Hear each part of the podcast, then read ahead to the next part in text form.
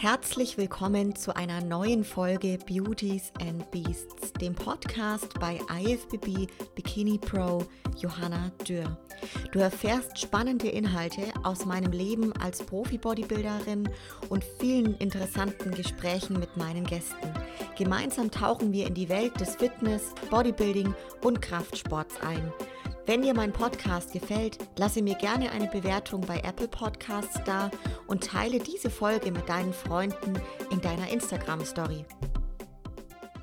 Ja, 88 Podcast-Folgen und genau ein Jahr später habe ich erneut die Ehre, die erfolgreiche Profi-Figurathletin Lena Rammsteiner für euch heute hier zu interviewen. Herzlich willkommen zurück, liebe Lena, und schön, dass du da bist. Hallo Johanna, das ist aber eine sehr nette Einladung, die erfolgreiche Profi-Bodybuilderin. Ich freue mich sehr, dass ich erneut in deinem Podcast sein darf. Hallo.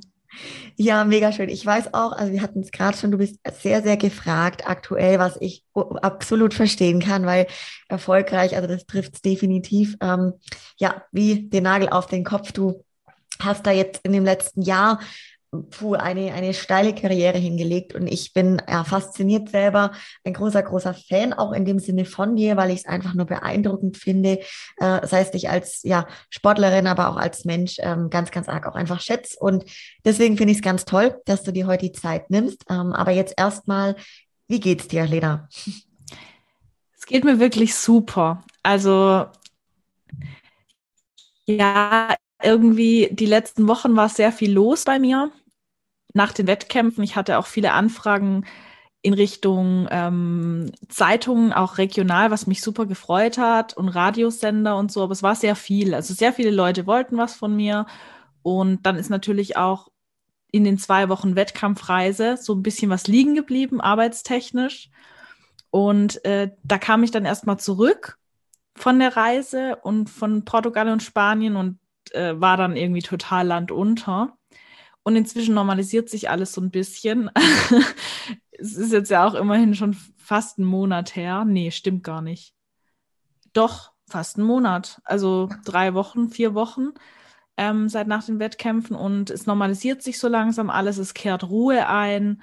Und ähm, ich muss auch sagen, dass ich ganz gut in der Post-Competition-Phase angekommen bin. Es ist ja eher eine Übergangszeit, weil im Dezember steht ja schon die Olympia an. Und ähm, ich fühle mich aber total wohl in meinem Körper und ich habe Power im Training, äh, ich habe keinen großen Hunger mehr und so alles in allem ist einfach das, was in der Diät dann doch manchmal schwierig ist, also die, das Energielevel und dass das Training Spaß macht, ist alles gerade wieder da und das erfüllt mich total. Also ich bin total glücklich gerade mit der Situation.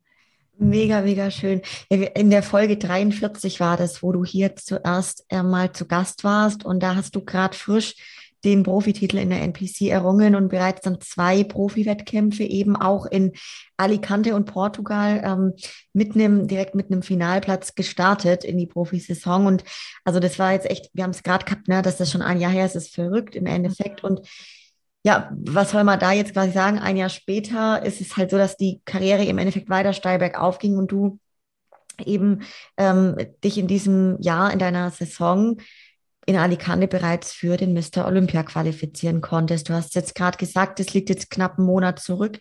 Ähm, du, hast du das auch für dich jetzt, Lena, zum Stand heute so alles schon richtig verarbeitet? Zum Stand heute würde ich sagen, schon so gut wie. Ähm, vermutlich hätte ich dir vor zwei Wochen noch was anderes gesagt, weil es war, wie gesagt, total viel um mich rum los und ich habe auch direkt einfach auf der Bühne bemerkt, ich wurde vor ein paar Tagen tatsächlich gefragt, ob ich mich nicht gefreut hätte auf der Bühne. Also man muss ehrlich sagen, diese, diese Emotionen, die da in dem Moment kommen, die sind erstmal sehr überfordernd, weil ich hatte diesen Moment von dem, von der Olympia-Qualifikation, den hatte ich visualisiert, schon zahlreich davor im Rahmen, ich habe einen Mental Coach an der Seite und im Rahmen auch von Meditation und so haben wir das sehr häufig visualisiert und dann habe ich mir immer diesen Sieg so vorgestellt, dass es total überwältigend ist, dass man sich freut und, und stolz ist und sich unbesiegbar fühlt. Und wenn es dann verkündet wird, ist es erstmal so ein bisschen wie eine Lehre. Also man ist einfach mit den Emotionen so überfordert. In dem Moment auf der Bühne kann dann zwar irgendwie vielleicht ein bisschen eine Reaktion zeigen, was Schauspielern in dem Moment, so war es zumindest bei mir, also wirklich. Und aber sobald ich hinter die Bühne bin, sind die Emotionen über mich hereingebrochen. Ich habe dann auch geweint und alles.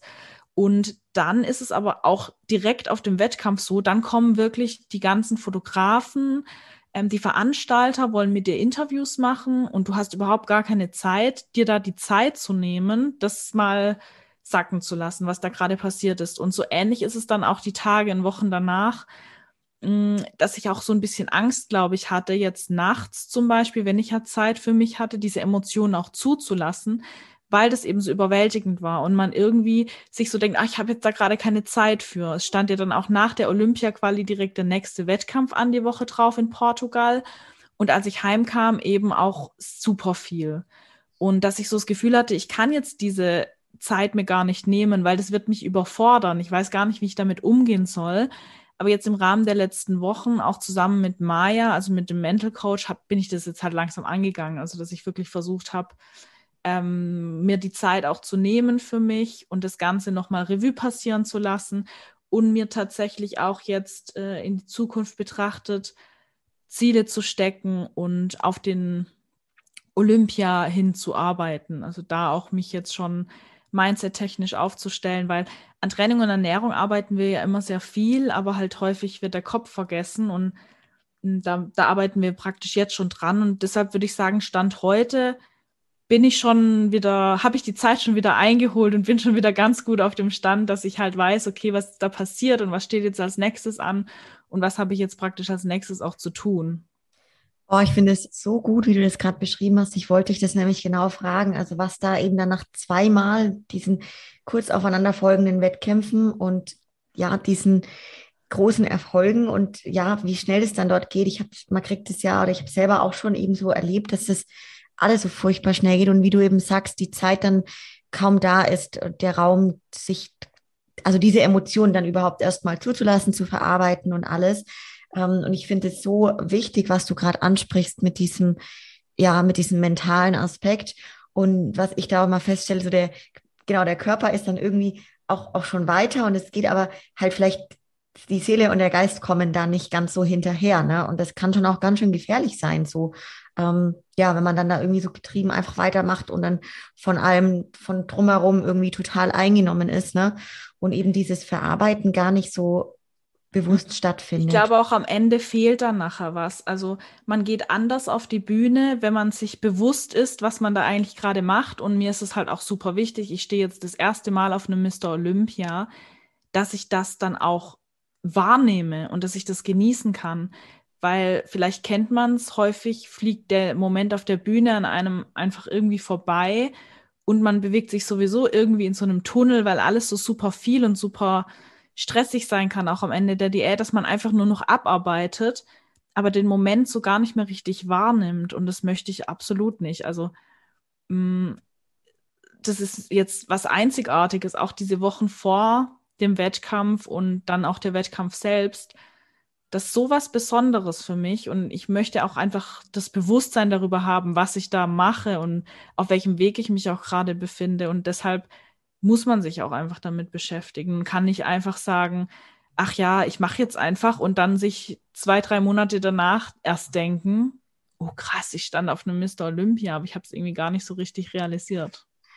Voll. Also ich kann es total verstehen und ich finde es richtig gut, wie du das angehst und auch so diese Message jetzt da quasi im Podcast mitgibst, dass du auch sagst, hey, und du holst dir da auch jemanden an die Seite, einen Mental Coach, ne, weil es einfach nochmal anders ist, mit jemandem gemeinsam das Thema anzugehen und ähm, sich dann entsprechend jetzt auch für Olympia wirklich da mental total gut drauf vorzubereiten. Ne? Es ist ja einfach ein anderes Segment, sage ich jetzt mal, wie Training und Ernährung und, und da vielleicht einen Coach an der Seite zu haben, es ist einfach nochmal ein Riesengebiet, was da bei uns äh, im Kopf, in, den, in der Gedankenwelt äh, los ja. ist. Ne? Also gerade motivationstechnisch ist natürlich meine Trainerin, die Jenny, auch ähm, für mich da und die motiviert mich auch mental. Aber ihr Hauptaufgabengebiet ist es halt, mich fertig, körperlich, physisch ähm, auf die Bühne zu stellen und da zu gucken, dass alles passt hinsichtlich Training und Ernährung und so weiter. Und das macht also sie mit 100 Prozent, aber ich glaube, es wird dann schwierig, bei der gleichen Person noch 100 Prozent auf das Thema Mental oder mentale Vorbereitung ja, äh, zu erwarten, weil das ist einfach so ein riesiges Feld und es braucht auch sehr viel Zeitinvest mindestens, glaube ich, so viel ähm, wie das, äh, die Betreuung für Training und Ernährung, weil man da auch eben sehr viel Input geben muss. Also klar, die Arbeit kommt nachher genau wie beim Training und Ernährung auch von mir, dass ich mich dann jeden Morgen hinsetze, dass ich mein Journal schreibe, dass ich meine Meditation mache. Aber so dieser Input muss trotzdem von außen kommen. Und ich glaube, das kann können, ja, kann eine einzelne Person einfach nur schwierig leisten. Plus es ist ganz, ganz gut, wenn dann nochmal jemand Neutrales mit dem Boot ist, der eben gar nicht so richtig mit drin ist jetzt, was mein Training und meine Ernährung angeht, sondern es auch nochmal andere Blickwinkel einfach reinbringt. Ja, ich finde es mega, vor allem, was ich jetzt auch schon festgestellt habe, wenn ich mich mit Athletinnen, Athleten unterhalte, ganz oft glaube ich oder habe ich so ein bisschen den Eindruck, dass vielleicht auch die Erwartungshaltung von Athleten ähm, da ist das eben der Coach, der dich auf die Bühne dann auch vorbereitet, dass der entsprechend auch der Coach auf dieser mentalen Ebene ist. Und das, was du gerade ansprichst, finde ich total gut, weil genau das ist es so. Dieses Mentale ist nicht einfach nur dieses, hey, die gewisse Motivation oder wenn halt, wenn es mal nicht gut läuft, dass eben dein Coach, der dich auf die Bühne bringt, natürlich auch irgendwo ganzheitlicher für dich da ist, wie vielleicht mal nur dir einen Ernährungs- und Trainingsplan zu schreiben und deine Form anzugucken, völlig klar. Aber das, was du jetzt gerade auch erlebst und was bei dir abgeht und ähm, das erfordert einfach nochmal einen anderen Raum, einen anderen Rahmen und da finde ich das mega. Und wenn man überlegt, ganz viele Leistungssportler, erfolgreiche, egal in was für einem Sport jetzt, wo wir drauf blicken, ne?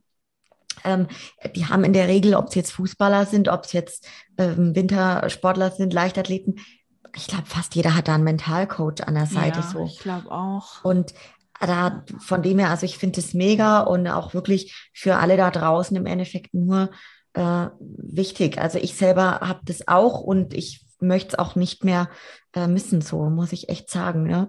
Ähm, ich Total. glaube auch, der erste Schritt ist jetzt vielleicht doch gar nicht mal, ähm, sich jetzt gleich jemanden an die Seite zu holen, aber einfach mal das Wissen darüber, dass es wichtig ist, sich mit der eigenen Psyche und mit dem eigenen Mindset auch zu beschäftigen. Gerade im Bodybuilding macht das total viel aus. Und man kann ja auch zum Beispiel mal beginnen, einfach Bücher zu lesen oder was ich ganz am Anfang gemacht habe, war so ein Dankbarkeitsjournal zu führen. Es ist dann so ein Sechs-Minuten-Tagebuch, das führt einen dann auch mit kurzen Texten durch diesen Prozess durch. Inzwischen habe ich ein Journal, wo einfach nur weiße Seiten drauf sind, weil ich jetzt nicht jeden Tag aufschreiben möchte, für was ich dankbar bin, sondern halt ganz unterschiedliche Aspekte niederschreibe. Aber gerade sowas kann einem auch helfen. Ähm, das hört sich manchmal dann auch so ein bisschen, oh ja, Guru-mäßig oder weiß ich nicht, äh, verrückt an, irgendwie irgendwas zu visualisieren und so weiter. Aber es hilft wirklich krass. Es ist eigentlich wie ein Training, dass ich mein Gehirn darauf programmiere, auf ein Ziel hinzuarbeiten. Und das funktioniert. Also man kann das Gehirn und äh, genauso trainieren. Und ich bin auch der festen Überzeugung, dass das Mindset einen ganz, ganz großen Einfluss auf körperliche Leistung hat. Das habe ich allein in der Trainingsperformance gemerkt. Am Ende der Diät, seit ich das Mental Coaching hatte, liefen meine Trainings viel besser, weil ich einfach mit einer ganz anderen Einstellung rangegangen bin. Und auch in der Post-Competition-Phase hatte ich in den ersten Wochen, ähm, obwohl wir von den Kalorien deutlich nach oben gegangen sind, ich hatte einfach Hunger. Ne? Mhm. Und ähm, ich habe dann auch zu Maya gesagt, ey Maya, ey, ich, nehme so schnell zu gerade und ich habe wirklich viel zu essen. Ich komme, das stresst mich extrem, ähm, dieses Hungergefühl. Und ähm, dann hat sie gemeint, ähm, gut, ja, Lena, du weißt Gedanken lenken und so, morgen hast du keinen Hunger mehr. So einfach gesagt, ne? So ist es natürlich jetzt einfach gesagt. Aber es hat funktioniert. Also ich habe dann tatsächlich einfach versucht, nicht dran zu arbeiten, beziehungsweise mich drauf zu versteifen. Was ist mit meinem Körper nicht äh, richtig? Warum habe ich jetzt Hunger? Warum habe ich Hunger? Sondern ich habe gewusst, okay, es ist mein Kopf gerade, der mir sagt, ich habe Hunger und faktisch weiß ich, 3000 Kalorien sind genug zu essen. Ich nehme auch schnell zu. Mann, du hast, du hast damit keinen Hunger. Das reicht aus. Das ist alles in Ordnung. Und dann war es auch so. Mega gut. Ich sage auch immer so, also ich finde, das, das Mächtigste, was wir Menschen im Endeffekt auch haben, ist im Endeffekt ja unser Kopf. Und wenn wir den halt vor allem den Kopf bzw. die Gedanken kontrollieren können, das ist so mächtig, finde ich. Also äh, der Kopf kann eben, dieses Mächtige kann positiv und negativ sein. Ne? Und das, das ist eben ja. genau der Fakt, ja, diese, diese Psyche und, und bei sich selber eben da wirklich auch hinzugucken und, und achtsam zu sein und daran zu arbeiten. Und das kann man auch komplett, wie du sagst, ohne Coach erstmal beginnen. Ähm, also fand ich jetzt echt mega und ich finde es cool, wie du das angehst. Ich, ja, also richtig, richtig gut. Wenn wir, wenn wir jetzt gucken, Lena, auf, auf ein paar Wochen, sag mal mal, vor ähm, der Saison dieses Jahr, hast du vor Beginn der Wettkämpfe mit so einem Auftakt gerechnet? Ähm, ja, also jetzt mal unabhängig davon, auf was ich mein Mindset trainiert habe, das sind wir schon wieder beim Mental Coaching. Ähm, also ganz ehrlich, ich kann die Frage nicht mehr ganz neutral beantworten, weil ich jetzt sagen muss, ja. Ich habe mein Mindset ganz bewusst darauf trainiert, dass ich dahin gehe mit dem Ziel, mir die Olympia-Quali zu holen und dass ich die, das, ähm, wie nennt man das, das Verlangen habe danach. Also ich bin schon mit den Einstellungen auf die Wettkämpfe gegangen, dass ich das Ding möchte und dass ich dahin gehe, um das, ja, das schürt natürlich auch irgendwo eine Erwartung. Also ich würde es nicht direkt Erwartung nennen, ich würde es Ziel nennen und ein Verlangen. Aber genau aufgrund der Mindset-Arbeit bin ich so an die Wettkämpfe rangegangen. Vielleicht hört sich jetzt für viele irgendwie, weiß nicht, überheblich an, arrogant, ich weiß es nicht. Ich hatte auch immer Angst davor, bevor ich diese Mindset-Arbeit gemacht habe, meine Ziele konkret auszusprechen und genau vielleicht auf den Punkt zu bringen, was ich mir eigentlich wünsche aber ja, ich bin auf die Wettkämpfe gegangen, auch mit der Erwartung und mit dem, mit dem Verlangen, dass ich da gewinne. Und ich habe mir dann auch Gedanken dazu gemacht, bin ich dazu fähig? Also man soll sich ja trotzdem immer realistische Ziele setzen, aber ich habe halt auch mich damit beschäftigt, ob ich dazu fähig bin. Ähm, jetzt mal ganz unabhängig von den, ähm, ich nenne es jetzt einfach mal Konkurrentinnen und unabhängig von der Entscheidung der Judges, weil die sich ja nur bedingt beeinflussen lässt. Aber ich wusste, wenn ich meine Leistung zu 100 Prozent bringen kann, dann bin ich dazu fähig. Also ich habe diese ganzen Eigenschaften, die es mir ermöglichen, mir eine Olympia-Quali zu holen. Mega. Boah, ja geil. Wenn man jetzt zum Stand heute guckt, in welcher Phase befindest du dich aktuell? Also wie gestalten sich jetzt auch dann die Wochen hin zum Olympia im Dezember? Ähm, das Ziel war jetzt erstmal den Körper ein Stück weit Erholung zu geben. Das bedeutet, ähm, wir haben schon uns zum Ziel gesetzt, direkt in einen Kalorienüberschuss zu gehen. Also wir haben jetzt da nicht äh, eine Reverse-Diät gemacht und ich war weiter im Defizit. Also einfach komplett den Stress rausgenommen für den Körper und ähm, auch die Aktivität runtergeschraubt, was natürlich dann zur Folge hat, dass ich zunehme. Ähm, das war am Anfang etwas schneller und ist jetzt auch teilweise je nach Woche auch immer noch recht schnell. Also es sind jetzt ungefähr acht Wochen. Ich habe sechs Kilo zugenommen. Aber wir beobachten halt auch die Optik und nach den Wettkämpfen geht es auch immer recht schnell, wenn die Muskeln dann wieder praller werden, das Wasser zurückkommt. Und gerade Stand heute Morgen habe ich nochmal Formbilder an die Jenny geschickt äh, mit meinen 78 äh, 78, 68, 78 wäre schon wieder fast Off-Season-Gewicht, ähm, 68,6 Kilo und das sind jetzt eben 6 Kilo über Gewicht nach den Wettkämpfen. Und sie meinte, sieht super aus, alles top. Und dann passt sie auch tatsächlich auf Basis der Optik so dieses Gewichtsziel, was wir ursprünglich mal hatten. Von diesen 68 hat sie gesagt, 70 Kilo wären völlig in Ordnung, wenn das jetzt noch drauf kommt so bis fünf, sechs Wochen, ähm, bevor es dann richtig losgeht. Und ähm, dann werden wir die Kalorien nochmal reduzieren. Also es wird eine richtig kurze Diät, weil wir eben nicht zum Ziel haben, jetzt groß Fett drauf zu, also groß Gewicht und auch Fett zuzulegen. Ähm, jetzt sind es 18 Wochen bis zum Mr. Olympia und von dem her habe ich jetzt noch gute zwölf Wochen Zeit, bevor die Kalorien dann wieder reduziert werden. Ja, ja. Ja, voll gut. Ist dir das irgendwie schwer gefallen, dass ihr dann da relativ zackig ähm, doch gut nach oben gegangen seid? Nee, weil ich echt Hunger hatte. Also ich hatte in der Diät eigentlich keinen Hunger, aber direkt als der Körper gemerkt hat, okay, da kommt wieder was rein, da ging es echt los. Da hat er richtig verlangt. Aber man kennt das vielleicht dann auch. Ne? Man ist auf einem sehr niedrigen Körperfettanteil. Der Körper möchte einfach wieder mehr zu essen haben. Und ähm, ich bin dann eine Person, ich kann sehr diszipliniert sein und ich habe damit auch grundsätzlich dann keine Probleme, dass ich da irgendwie Ausrutscher habe oder so, aber es ist halt eine Qual in dem Moment. Also rein psychisch Hunger zu haben in dem Moment, wenn man eigentlich weiß, okay, bin jetzt ja, ich habe jetzt ja eigentlich schon so lange Diät gemacht, ist es echt schwierig manchmal.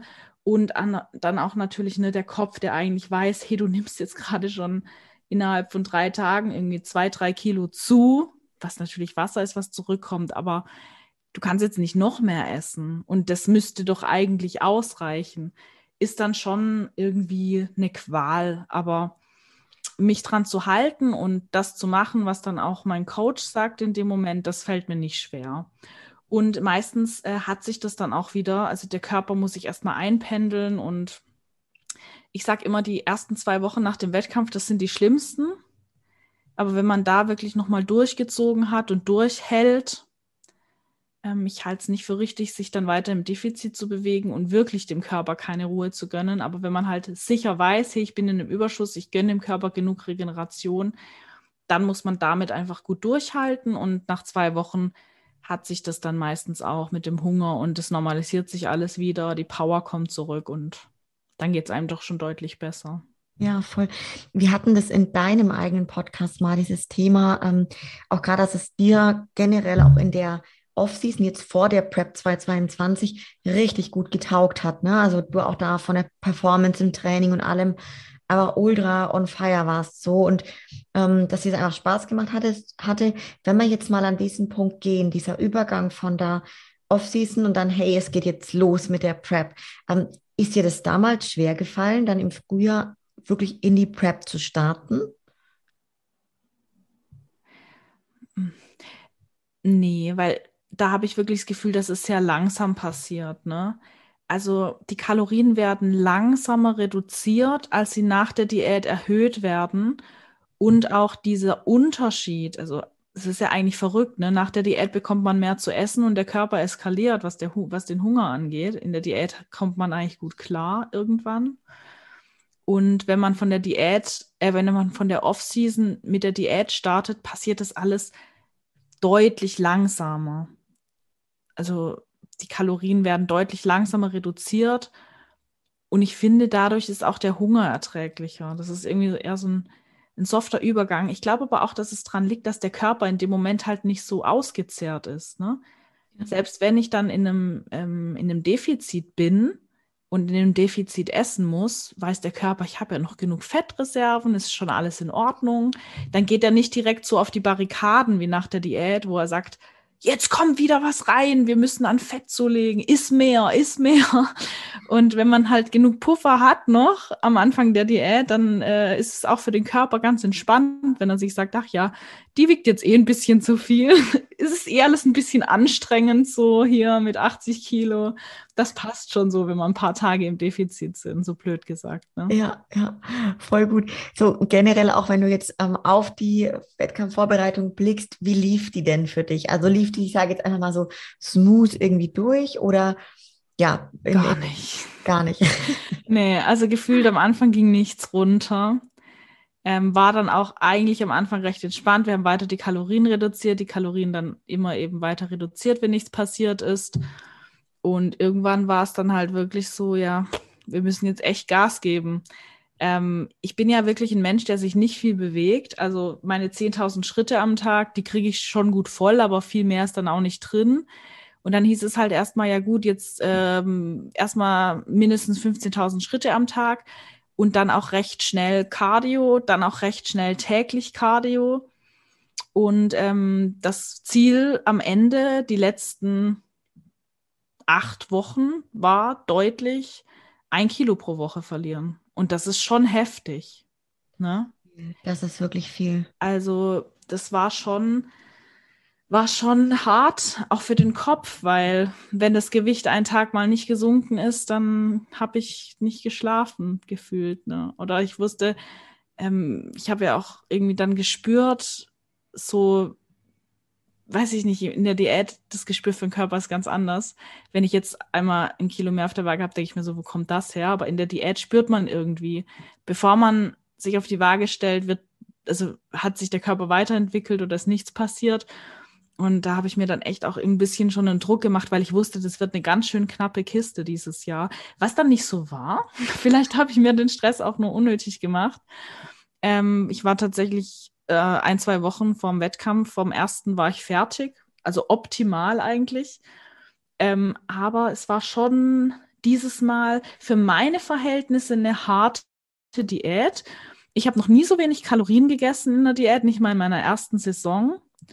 Und ähm, ich habe auch noch nie so viel Cardio gemacht.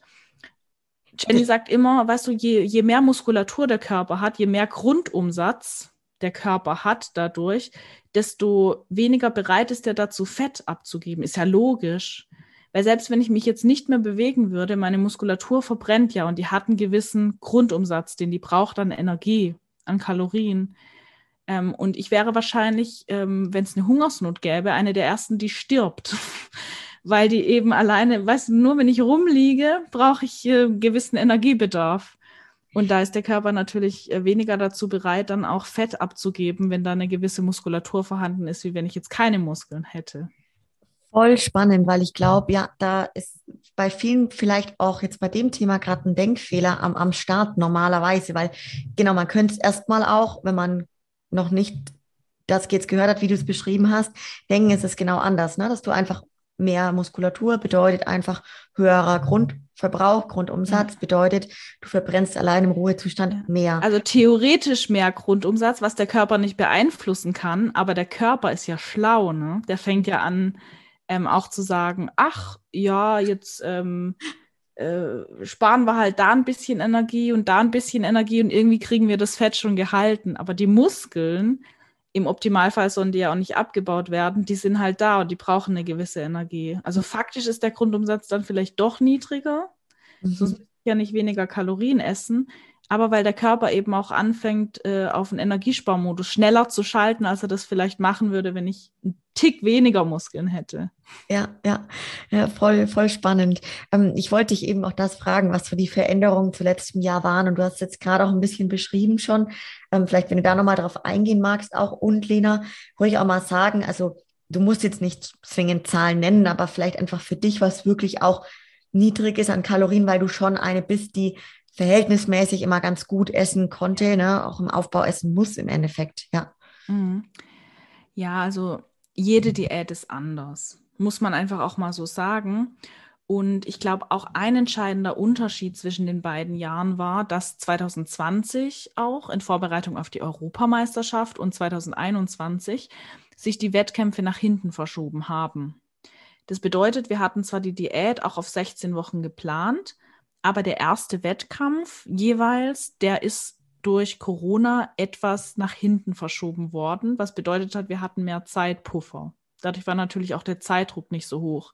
Jetzt waren 16 Wochen angesetzt und nach 16 Wochen war halt der erste Wettkampf. Von dem her habe ich es vielleicht auch nur so empfunden, weil ähm, ich bin mir sicher, dass Jenny sich einen guten Plan gemacht hat und ich war am Ende ja auch, wie gesagt, mit Zeitpuffer sogar fertig. Also das war auch eher was psychisch bei mir gewesen, ähm, dass ich eben das Gefühl hatte, die Diät war so kurz. Oh Gott, es sind schon 16 Wochen vorbei. So kurz äh, hatte ich eben zwei Jahre lang keine Diät mehr. Ähm, und jede Diät ist anders. Also ganz ehrlich, wie viel Kilo Muskeln hatte ich jetzt mehr als letztes Jahr? Vielleicht ein, eineinhalb Kilo, wenn es hochkommt also das wird jetzt nicht der ausschlaggebende Grund gewesen sein, eher so im Vergleich zu meinen ersten Jahren im Bodybuilding, dass ich da eben entsprechend weniger Muskulatur hatte, dass der Körper jetzt mit mehr Muskulatur das halten will. Aber jede Diät ist so ein bisschen anders und der Körper funktioniert halt nicht immer gleich und der spricht nicht immer gleich gut auf die gleichen Dinge an. Also letztes Jahr hat es ganz gut funktioniert.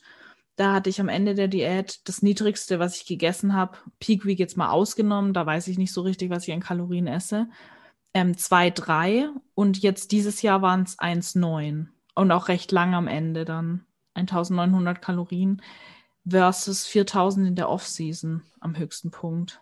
Ja, schon ein ordentlicher Unterschied und Sprung auf jeden Fall, ne? Mhm. Wenn du jetzt so auf diese Prep guckst, die ja dann teilweise wirklich nicht ganz easy war für dich, auch rein vom Kopf her auch, ne?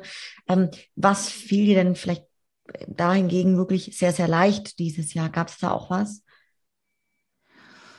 Ja, ähm, meine, mein, mein Training und Ernährung, da ich mich 2021 hm, Anfang des Jahres teilselbstständig gemacht habe, arbeite ich nicht mehr Vollzeit in der Agentur.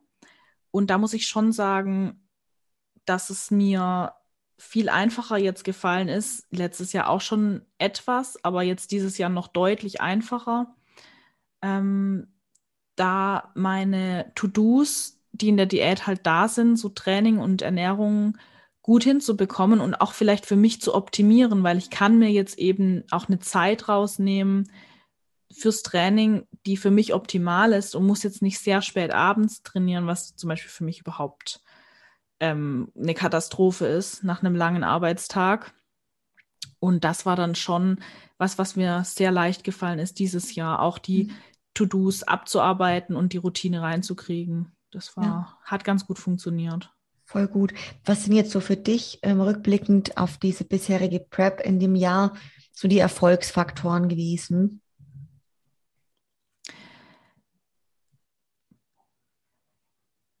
ich glaube, meine Erfahrung auch und dass ich meinen Körper ganz gut kenne. Also ich kann jetzt gar kein konkretes Beispiel nennen, aber man wächst mit jeder Vorbereitung und man lernt auch mit bestimmten schwierigen Situationen einfach besser umzugehen.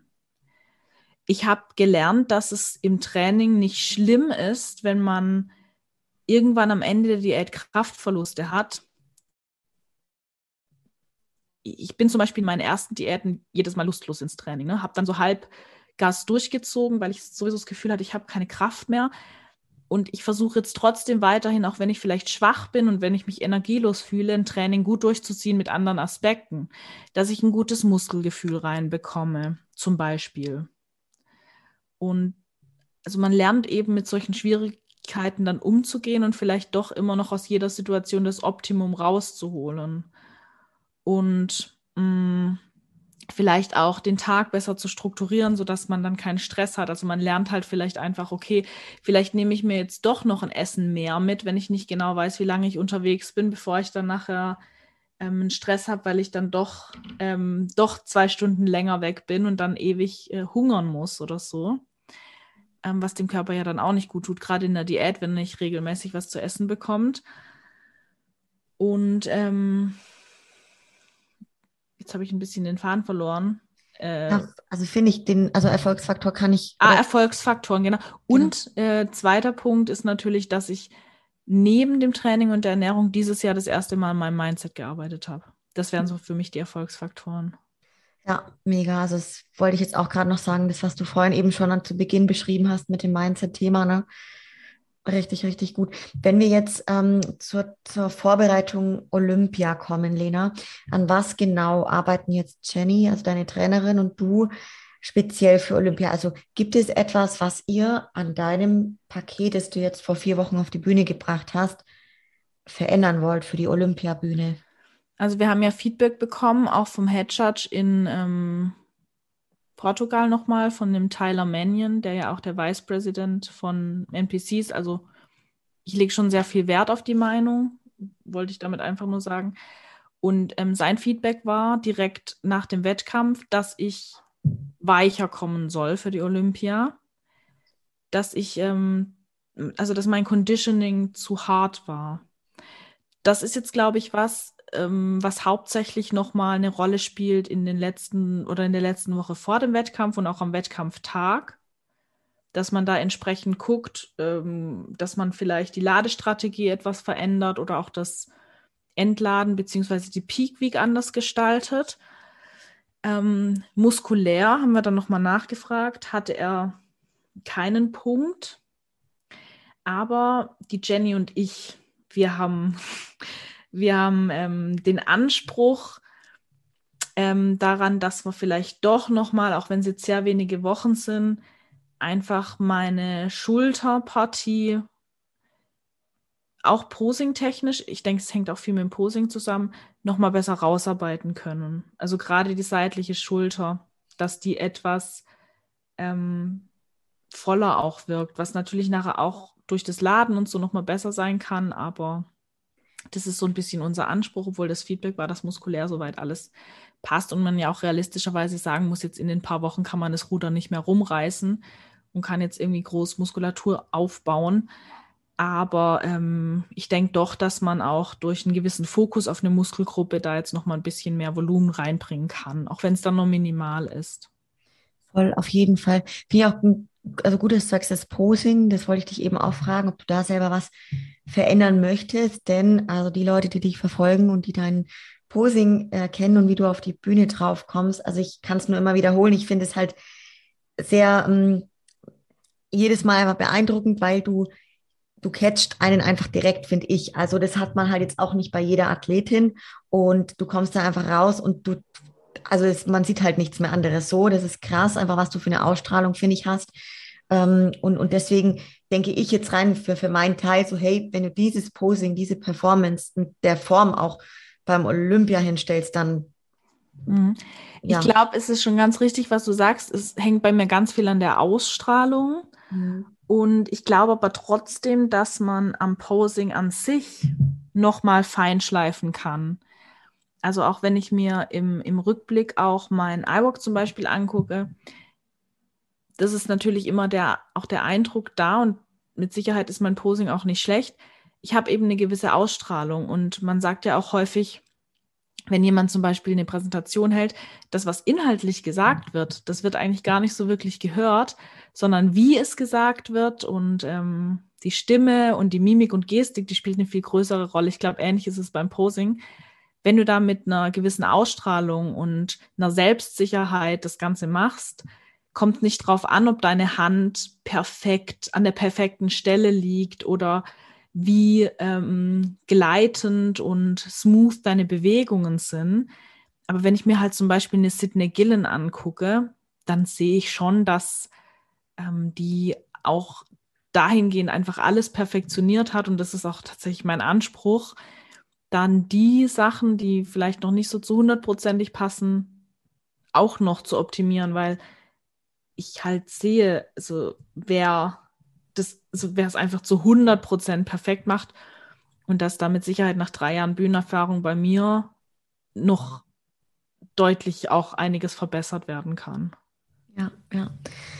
Mega. Ähm, was ist denn so dein persönliches Ziel für Olympia? Welche welche Chancen rechnest du dir auch selber aus? Sind das, zwei da Fragen jetzt wieder die Mindset-Arbeit mit rein. Ne? Ähm, wie, wie, wie, formuliere ich das jetzt? Ich, ich sage es jetzt einfach mal gerade raus, dass ich mit dem Ziel hingehe, eine Finalplatzierung mir zu holen, was ein, ich weiß, ein sehr, sehr, sehr hochgestecktes Ziel ist, vielleicht für viele. Ähm, ich glaube nur, dass ich, so ich, ich frage mich dann, okay, da muss man sich fragen, bin ich dazu fähig und warum sollte ich dazu fähig sein, wenn man weiß, wer da auf der Bühne steht.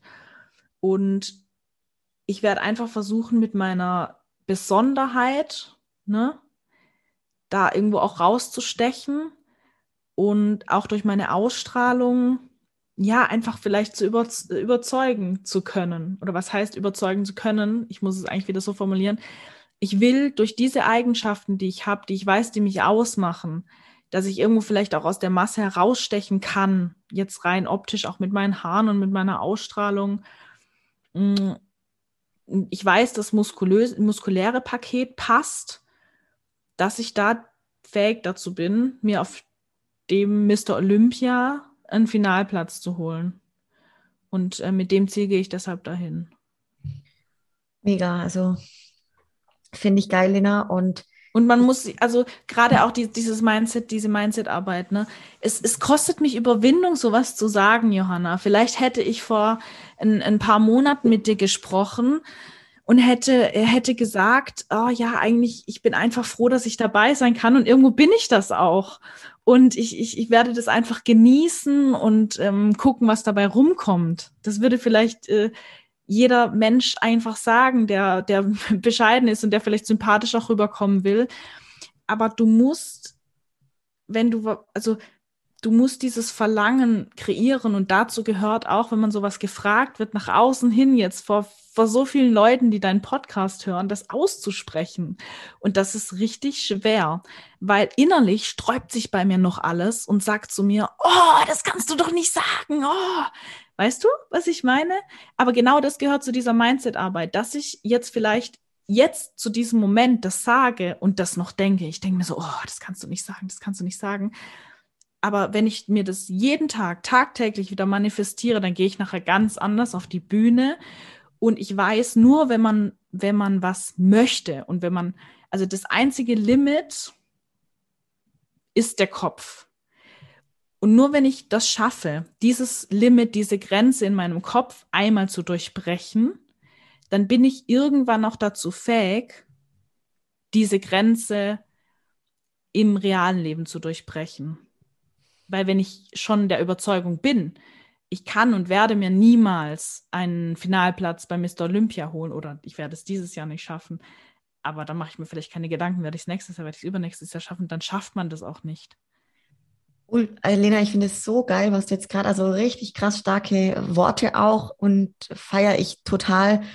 Und ich glaube, es ist, wie du sagst, ein Prozess auch, dass sich das für dich in ein paar Wochen, also und dann immer leichter von den Lippen geht und du da drauflaufen wirst. Und das ist eigentlich das beste Training. So was du mich gerade gefragt hast, vor wie weiß was ich, wie vielen Leuten, die diesen Podcast hören und nichts aussprechen muss. Weißt du, ich habe dieses Ziel schon, schon vor anderen ausgesprochen und mich genauso gefühlt, wo ich mich immer innerlich dann so dachte, oh. und die Reaktion dieser Person war dann so, okay, das ist ein krasses Ziel. Weißt du, nur so diese, diese Reaktion dann schon zu bekommen und in dem Moment denkst du dir, okay, ja, okay, schlimmer kann es eigentlich nicht sein. Mega, so, mega gut. Wirklich, es, man muss einfach auch, auch für alle, wenn, wenn ihr euch Ziele setzt, traut euch auch erstmal sie für euch auszusprechen, schreibt sie euch runter. Das ist erstmal der erste Schritt.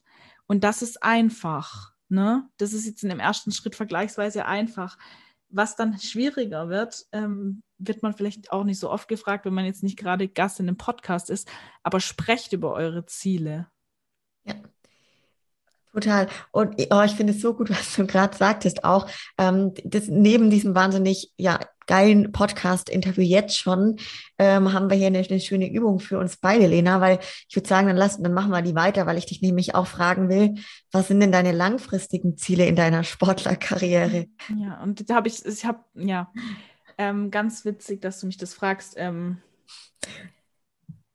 Ja, also ich möchte Miss Olympia werden. ich sag's uns einfach mal so, ne? Und Sehr das geil. gerne in den nächsten drei bis fünf Jahren. Boah, mega geil. Also, da hast du mir jetzt gerade einen Gänsehaut-Moment geschoren. Ich finde das Hammer. Richtig, richtig geil. Ich meine, für was machen wir dann das Ganze? Ne? Voll, also voll, muss, voll. ich glaube ganz ehrlich, ähm, klar möchte ich Miss Olympia werden. Man muss es einfach mal so sehen. Ja. Vielleicht denke ich mir in zwei Jahren, boah, ich habe gesagt, vor drei Jahren habe ich gesagt, ich möchte in, in, in drei Jahren Miss Olympia werden. Dann ist es natürlich noch mal konkreter und dann ist es da. Aber ähm, äh, ja, also klar mache ich das, klar mache ich das Ganze. Ähm, klar ich, bin ich auch irgendwo zum NPC gewechselt, weil ich mal auf einer Olympia stehen möchte. Klar möchte ich da irgendwann mal stehen und nicht ähm, nur im, im, im Prejudging irgendwo im, im dritten Callout sein. Und klar, ähm, vielleicht gibt es Menschen, die das aus anderen Gründen machen, aber ich mache das aus diesem Grund. Lena, ich finde, du machst das genau richtig so und du bringst aus meiner Sicht, aus meiner Brille einfach auf jeder Ebene alles mit, alles mit für so eine Olympiakandidatin, definitiv. Ähm, da vielleicht auch direkt jetzt so, was mich ganz arg interessiert, weil du halt einfach auch eine bist, die sich von Jahr zu Jahr wahnsinnig stark entwickelt, auch wieder hier auf allen Ebenen. Ich meine nicht nur körperlich, ne? Und das Gesamtpaket einfach sich krass, krass entwickelt. Und du bist noch relativ jung auch. Da jetzt so ein bisschen die Frage, du baust gut Muskulatur auf und alles. Könntest du dir auch vorstellen, langfristig raus aus der Figurklasse in einer anderen Klasse hm. anzutreten? Hm. Okay, sag niemals nie, aber ich glaube, dass ich ähm, ja irgendwo noch selbst in der Hand habe, ob ich in diese Richtung überhaupt muskulär gehen will. Weil, sind wir mal ganz ehrlich, ich, ich wache ja nicht innerhalb von zwei Tagen auf und sage, hups, genauso wie, wie die Leute denken, man fängt an zu trainieren und wacht irgendwann auf und sagt, hups, es sind nur Muskeln gewachsen. Das ist ja ein langfristiger Prozess und den kann ich ja selbst beeinflussen. Und ich fühle mich zu 100 Prozent in der Figurklasse wohl. Ähm, ich wüsste auch nicht, warum ich, also gut, vielleicht, wenn ich jetzt sagen würde, ich finde es einfach optisch noch schöner, noch, noch muskulöser, noch deutlich muskulöser zu sein. Ähm, ich, ich finde die ähm, Women's Physik ästhetischer irgendwie auch für mich, aber das ist nicht der Fall. Also ich fühle mich so, wie ich jetzt bin und auch so, wie ich die, ähm, die Top of the Top, also die Sydney Gillen und so weiter sehe. Also damit fühle ich mich einfach zu 100 Prozent wohl. Das ist, weiß ich, ist der Weg, den ich gehen möchte. Und ich sehe auch, dass da aktuell noch Luft nach oben ist. Und das ist, glaube ich, auch wichtig, weil ich bin ja noch nicht Miss Olympia. Von dem her kann es ja noch, also kann ich mich ja noch verbessern. Und das ist natürlich ja. schön. So jung bin ich ja auch nicht mehr. Guck mal, die Sidney Gillen ist 30. Die ist drei Jahre älter als ich. Die ist aber schon vierfache Miss Olympia. Ich wollte gerade sagen, ähm, der, das, der, also der höchste oder der häufigste Olympiatitel in Folge ist viermal, glaube ich, in der Figur, glaube ne? Wenn die Sidney Gillen das ist, dann ja. Genau, also dann hast du auf jeden schon, Fall, ja. genau, nach dem ersten Mal Olymp Miss Olympia, das auf jeden Fall kann auch ein Ziel dann wieder sein. Ähm, Wiederum mehrfach, ja.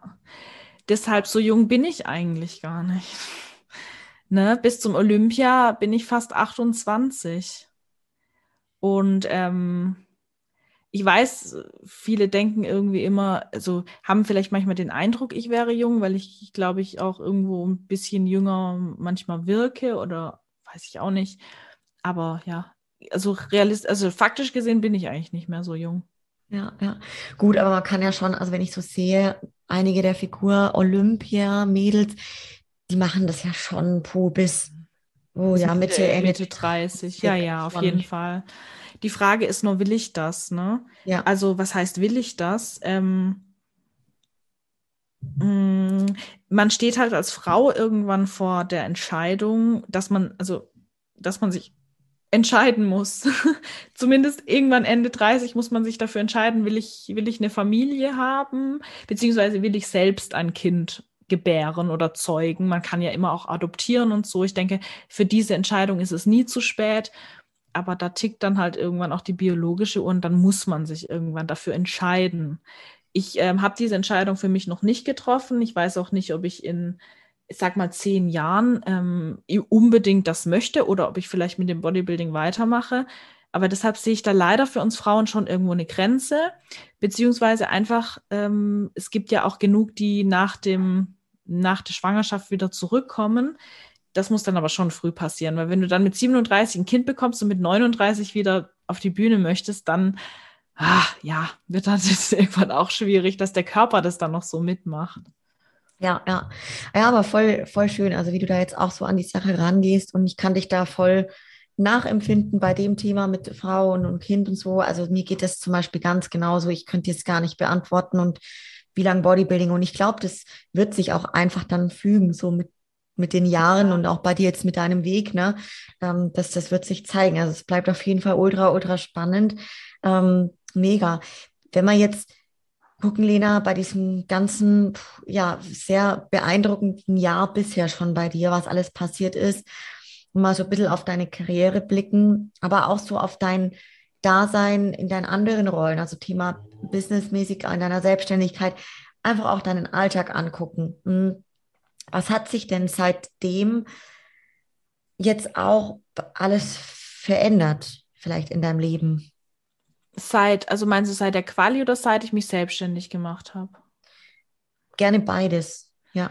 Also seit der Quali hat sich jetzt nicht so viel verändert, außer dass ich ähm, so für mich so ein bisschen die Leidenschaft entdeckt habe vom Posing und auch das Posing weiterzugeben, weil davor habe ich mir ehrlich gesagt nie so richtig zugetraut, dass ich jemandem da was beibringen kann, weil ich mich selbst noch so als Anfängerin gesehen habe. Ich habe zwar auch schon Posing-Coachings gegeben, aber jetzt gehe ich irgendwie selbstbewusster an die Sache ran und, und ich weiß auch, ich kann den Leuten einen Mehrwert geben. Und auch durch meine Erfahrung jetzt mit den letzten Wettkämpfen das ist einfach was, was ich noch, noch verstärkt auch jetzt mache, sowohl in, im Rahmen von Posing-Seminaren als auch im Rahmen von Online- und 1 zu 1 ähm, Posing-Coachings, weil es mir einfach auch unglaublich viel Spaß bereitet und mich unglaublich erfüllt. Und ähm, ansonsten hat sich da jetzt nicht viel verändert. Also ich arbeite weiterhin in Teilzeit in der Agentur und ähm, als Online-Coach, aber im, im, im Bereich Lifestyle, da habe ich auch nicht groß was verändert. Also werde auch weiterhin keine Wettkampfathleten betreuen. Ich glaube, umso wichtiger das Thema Wettkämpfe und Wettkampfteilnahme für mich wird, umso weniger kann ich es mir vorstellen, da andere zu betreuen, weil mh, hm, ich auch einfach den Anspruch hätte, dann vor Ort bei den Wettkämpfen dabei zu sein und dass ich einfach nicht mit meinem meinem, meiner Profikarriere aktuell so realisieren lässt. Und ähm, ja, ansonsten ist es natürlich sehr, sehr toll, wenn man auch ein Stück weit selbst seine Zeit einteilen kann, strukturieren kann.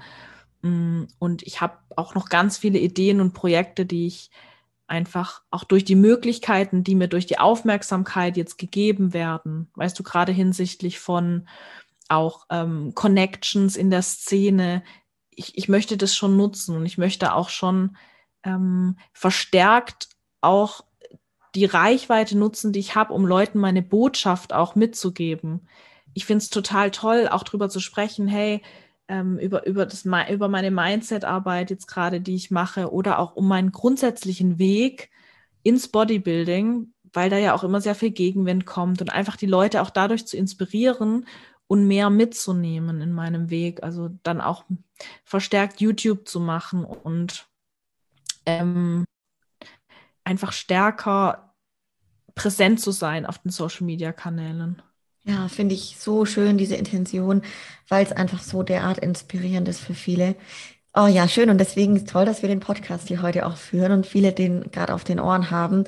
Ähm, mich würde auch total interessieren, Lena, Gerade auch so vielleicht die Reaktion, du hast jetzt gerade gesagt, aus dem Umfeld kommen da natürlich bei so etwas auch immer Reaktionen.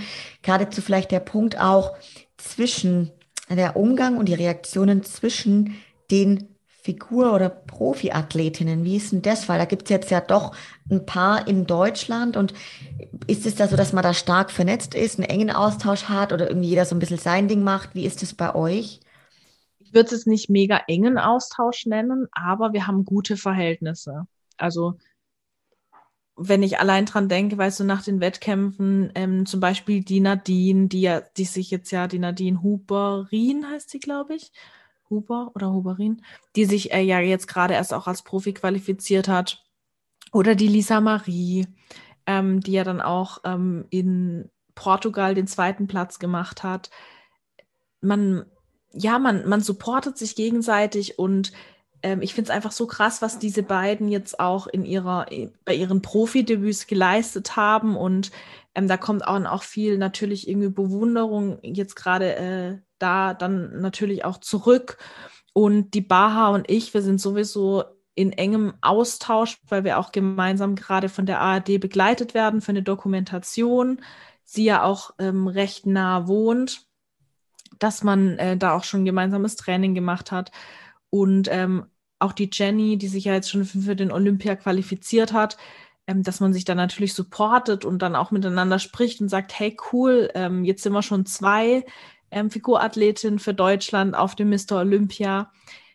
Es ist wirklich sehr harmonisch. Also es ist jetzt nicht irgendwie gegeneinander aufstacheln da oder irgendwo Neid, weil jeder arbeitet ja irgendwo für sich. Es ist kein mega enger Kontakt und wir machen jetzt hier nicht oh, Friede, Freude, Eierkuchen. Wir sind jetzt Best Friends alle zusammen. Ne? Ähm, da ist, glaube ich, der, das Bodybuilding dann doch ähm, irgendwo arbeitet ja nachher jeder für sich und es ist cool, wenn man sich auch mal trifft, wenn man sich austauscht, wenn man sich inspiriert. Aber ich muss auch ehrlich sagen, ich bin allgemein durch meinen Sport ähm, habe ich einen sehr eng äh, begrenzten, einen engen sozialen Freundeskreis und jetzt äh, irgendwelche Menschen da in meinen engen Kreis reinzulassen, die ich jetzt erst ein paar Jahre kenne, wäre sowieso unrealistisch. Also da hat man einfach seine, ähm, seine sozialen Kontakte, die auch eng sind, die man schon sehr lange hat. Aber dass jetzt ehrlich gesagt bei diesem Lifestyle so viel Zeit bleibt, sich allhack dann mit jemandem zu treffen und dies und das zu tun, ist ja dann häufig eh nicht der Fall. Und da konzentriert man sich dann eigentlich auf andere Menschen, die einem noch näher stehen. Voll, ja, würde ich auch genauso unterstreichen, ja. Aber mega schön auf jeden Fall, dass das so ist. Wenn ihr, also wie war es denn jetzt gerade so nach diesen zwei ähm, Siegen auch dieses Jahr? Ich kann mir halt vorstellen, dass so dein Postfach und auch generell das Interesse an deiner Person im Endeffekt explodiert sein muss. Ähm, wie war es und wie bist du damit so umgegangen? Oh, das war total überfordernd. Ähm, weil ich ja auch direkt nach den Wettkämpfen dann selbst noch gar nicht so richtig das Ganze über, also ja, wie sagt man, verarbeitet hatte. Und es dann auch sehr schwierig ist, Glückwünsche und so wirklich entgegenzunehmen und sich darüber zu freuen, weil es war irgendwann einfach nur noch super anstrengend. Ähm, es klingt total blöd und undankbar und ich weiß ja auch, dass es total nett gemeint war, aber für mich war es in dem Moment sehr überfordernd und ich habe dann auch tatsächlich einfach mal meine WhatsApp-Nachrichten ähm, auch mal eine Woche liegen lassen und auch die ganzen Anfragen auf Instagram nicht alle bearbeitet. Das habe ich dann auch einfach kurz in meiner Story gesagt. Das wäre auch nicht möglich gewesen. Ich habe dann das nach und nach alles nochmal gelesen und auch viel mit gefällt mir markiert, aber da jedem dann zu antworten, würde einfach, glaube ich, den Rahmen sprengen. Und ähm, ja, natürlich ist man aber dem Umfeld nachher auch irgendwo schuldig oder ne, dass man dann dazu mal was sagt oder sich mal ordentlich bedankt ähm, für, die, für den Zuspruch. Aber da habe ich echt schon ein bisschen gebraucht und in den ersten Momenten war es doch schon ein bisschen viel. Hm, habe ich dann aber auch einfach offen kommuniziert, weil ein paar Leute mich dann auch direkt nach dem Wettkampf versucht haben anzurufen und ich die ganzen Anrufe natürlich nicht angenommen habe, dass ich dann einfach gesagt habe, ich brauche ein bisschen Zeit für mich jetzt vielleicht die erste Woche, wenn ich wieder daheim bin und ich melde mich dann, wenn ich bereit bin, auch mich mit dir vielleicht zu treffen oder darüber zu sprechen oder zu telefonieren. Ja, ja, finde ich richtig cool. Voll. Hattest du den Eindruck, dass jetzt generell auch so mh, hm, Sponsoren oder Firmen in gewisser Weise ja dich hart umkämpfen aktuell? Also ich habe gestern eine Zuschauerrunde ähm, gestartet, ne, Fragen an dich und da kam einiges zu dem Thema, wie das sich eben verhält, ob da jetzt quasi Anfragen von den großen Firmen ESN, Vayu reinrasseln und, und ja, wie der Umgang für dich damit ist so. Ja, also dazu kann ich sagen, dass ich ja jetzt schon seit 2018 mit der RSG Group, also was früher Keto Pro war, was gerebrandet ist auf Goldstream Nutrition, dass ich wirklich schon sehr lange ähm, mit Goldstream Nutrition auch zusammenarbeite und für mich ein Sponsorenwechsel halt nichts ist, was über den Tisch gebrochen werden sollte. Und ähm, von dem her, ich kann ganz ehrlich sagen, dass da auch Interesse von anderen Firmen da ist und, und, und war. Aber ähm, dass ich jetzt ehrlich gesagt ähm, natürlich, sowas sollte genau wie ein Jobwechsel gut überlegt sein. und dass man das nicht über Nacht entscheidet, dass das auch schon einige Wochen in Anspruch nehmen kann, am Ende die Entscheidung, ähm, für was man sich da entscheidet, was vielleicht nachher auch sich in, im Herzen auch richtig anfühlt, weil Kooperation und monetäre Unterstützung, weißt du, das ist eine Sache, dass jetzt jemand kommt und sagt, hey, ich kann dir aber mehr bieten als XY. Aber es ist ja auch super, super wichtig, dass man nachher, wenn man sich für was entscheidet, dass man zu 100 Prozent dahinter steht. Weil ich soll jetzt ja nicht nur eine Marke nach außen hin vertreten und dieses, ähm, sage ich mal, dieses Markenbild und Markenimage färbt ja dann irgendwo auch auf mich ab, so. Sondern ich muss ja, also ich soll ja auch hinter den Produkten stehen und ich muss das ja mit hundertprozentigem Herz supporten. Und um, um das auch rauszufinden, ob ich das kann, muss ich mich auch erstmal mit anderen Marken dann auch vielleicht beschäftigen und muss, äh, muss mir das eben gut überlegen. Also da würde ich auf jeden Fall nichts über den Tisch, über den Tisch sprechen und oder wie nennt man das, über den Tisch sprechen, ist, glaube ich, das falsche Sprichwort. Ähm, das ist nichts, was über Nacht entschieden wird einfach. Ja. Ne? Und ähm, genau, darum würde ich auch einfach, äh, ja, muss man auch einfach abwarten, weil ich selber wahrscheinlich noch nicht genau weiß, in welche Richtung es jetzt final geht. Ich finde es ultra professionell, wie du das angehst, Lena, und genauso auch, was du davor noch gesagt hattest. Ähm, auch jetzt abgesehen von den Firmen, was da eben alles reinprasselt und viele wollen sich treffen, anrufen, dich beglückwünschen. Auch da, dass du dir einfach die Zeit nimmst und sagst, äh, ich melde mich, wenn ich bereit bin oder vielleicht auch nicht. Ähm, das ist alles total in Ordnung und ich kann es ultra gut verstehen und ich finde es wahnsinnig professionell, dass du da auf dich auch Acht gibst. gibst. Das hat ja mit Achtsamkeit auch zu tun. Ne? Ja. Ähm, ja, voll. Ja. Also, Weil ich glaube, es bringt den Leuten ja nachher auch nichts, wenn ich, ich weiß auch nicht, wie ich sagen soll, aber ähm, ich sage auch immer am Ende der Prep zum Beispiel, weiß ich könnte mich jetzt ja doch mit dir treffen, einfach aus Gefallen, aber ich möchte ja auch, dass wenn ich, wenn ich mich mit jemandem treffe, dass ich mich zu 100 Prozent auch auf die Person einlassen kann und genauso möchte ich es halt danach, dass ich dann nicht irgendwie zehn Leute in einem kurzen Gespräch abspeise oder so, sondern dass man sich dann auch wirklich die Zeit nimmt, wenn die Leute einem wichtig sind und dann lieber einfach ehrlich ist und sagt, du gerade im Moment passt es einfach nicht so gut, ähm, weil ich gerade selber nicht so damit klarkomme oder selber nicht den Kopf dafür habe und lass uns lieber vielleicht in zwei Wochen nochmal besprechen. Ultra gut. Also ich glaube auch, als ähm, dass du das jetzt hier so sagst, generell finde ich, stelle ich das auch immer wieder fest. Ich bin da auch eine Person, die musste und lernt es auch nach wie vor immer noch, weil man macht es ja dann doch gerne den anderen Leuten, wenn man sie halt echt gern hat und lieb hat, auch irgendwie recht und sagt, hm, dann macht man halt doch dieses Treffen, doch diesen Kaffee. Und irgendwie merkt man, eigentlich ist man gerade nicht so 100 Prozent dann auch in dem Gespräch bei der Sache. Und es ist ja auch ja. wieder dem anderen gegenüber eigentlich gar nicht so respektvoll. Ne? Und, und vielleicht schadet es dann auch eher der Beziehung, wie ja. wenn man einfach ehrlich wäre. Kann ich mir schon vorstellen. Also klar sollte man irgendwann dann schon sich vielleicht die Zeit nehmen, wenn die Person einem wichtig ist, aber damit irgendwie in einer schlechten Stimmung oder Zeitdruck zu sitzen oder einem Unwohlsein oder so ist dann auch nicht gut. Absolut, ja, bin ich, bin ich voll bei dir. Wenn wir jetzt so auf die ganz, ganz nahen Leute bei dir im Umfeld blicken, ähm, natürlich gehört da auch dein Freund mit dazu. Hm, wie generell, wie ist es jetzt bei euch, Lena? Ähm, also auch gerade einmal, wie geht ihr zusammen mit dieser Situation um? Weil es macht ja auch irgendwo was mit dem Partner, mit der Beziehung. Und ja, wie war das jetzt für euch? Ja. Also ich muss sagen, er ist eine super verständnisvolle und respektvolle Person. Ähm,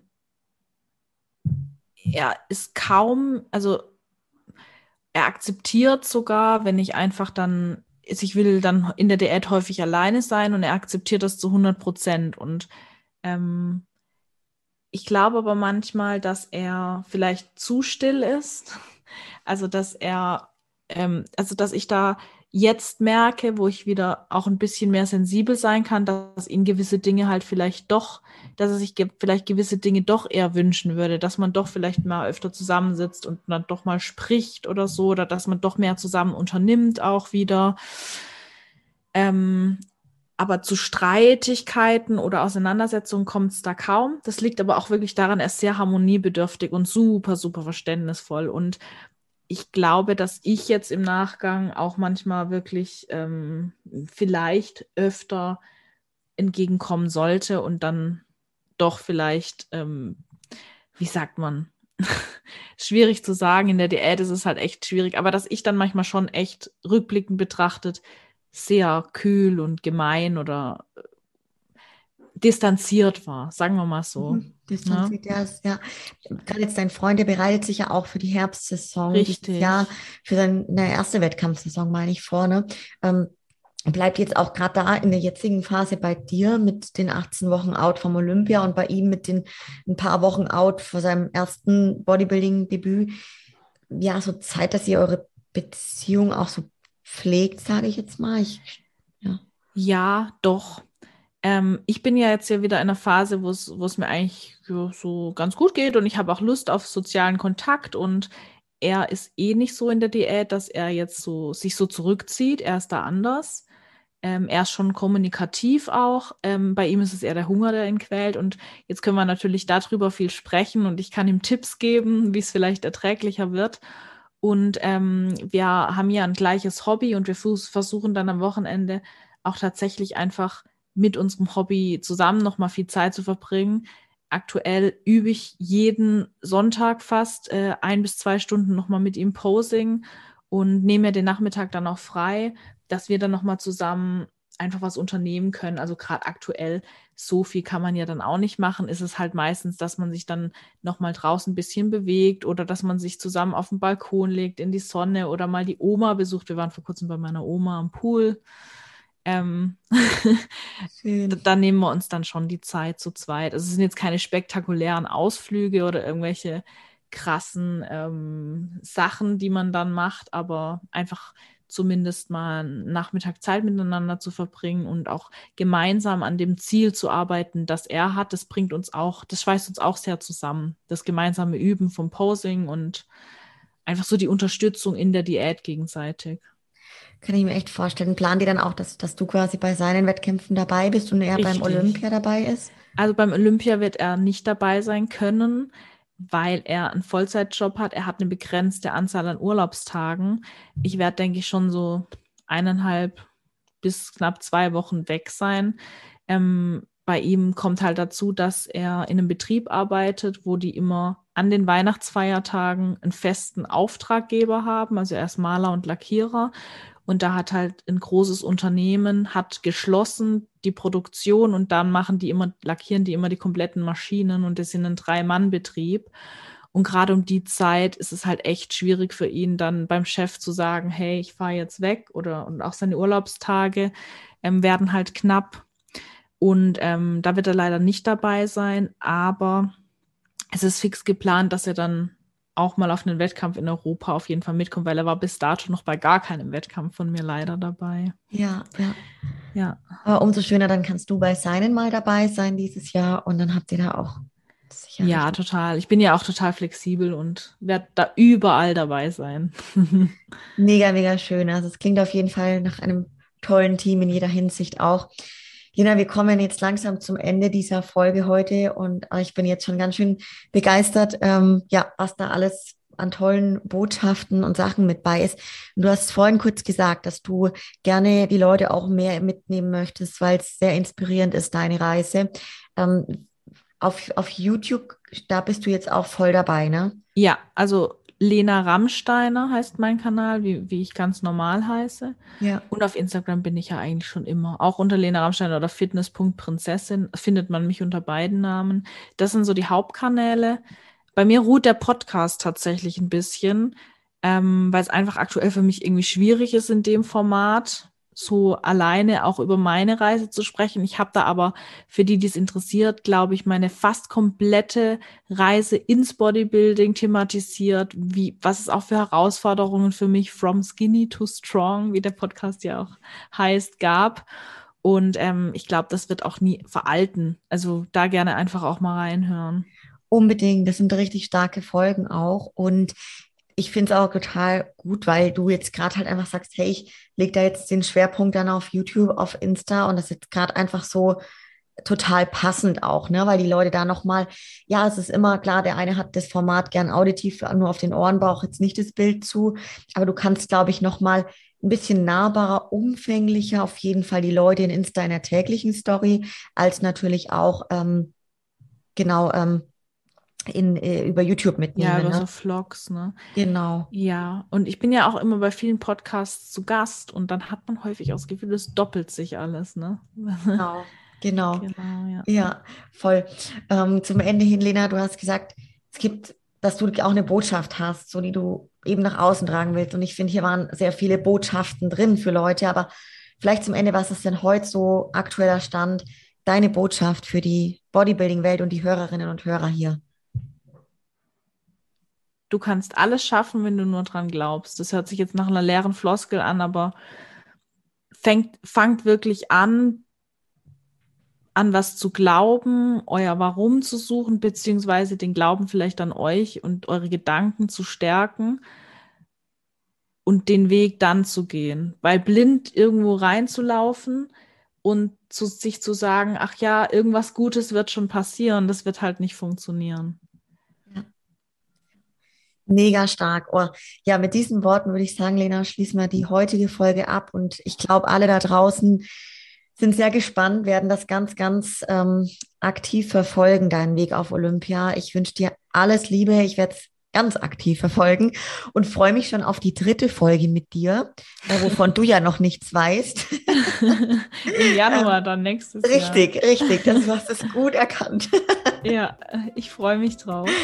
Perfekt. Und an alle, die dabei waren, wenn euch die Folge gefällt, ihr wisst, wie ihr uns Gutes tun könnt, schaut bei Lena vorbei, supportet sie in jeder Hinsicht und teilt die Folge mit euren Leuten und lasst uns Liebe da. Bis zum nächsten Mal. Ciao, ciao. Tschüss.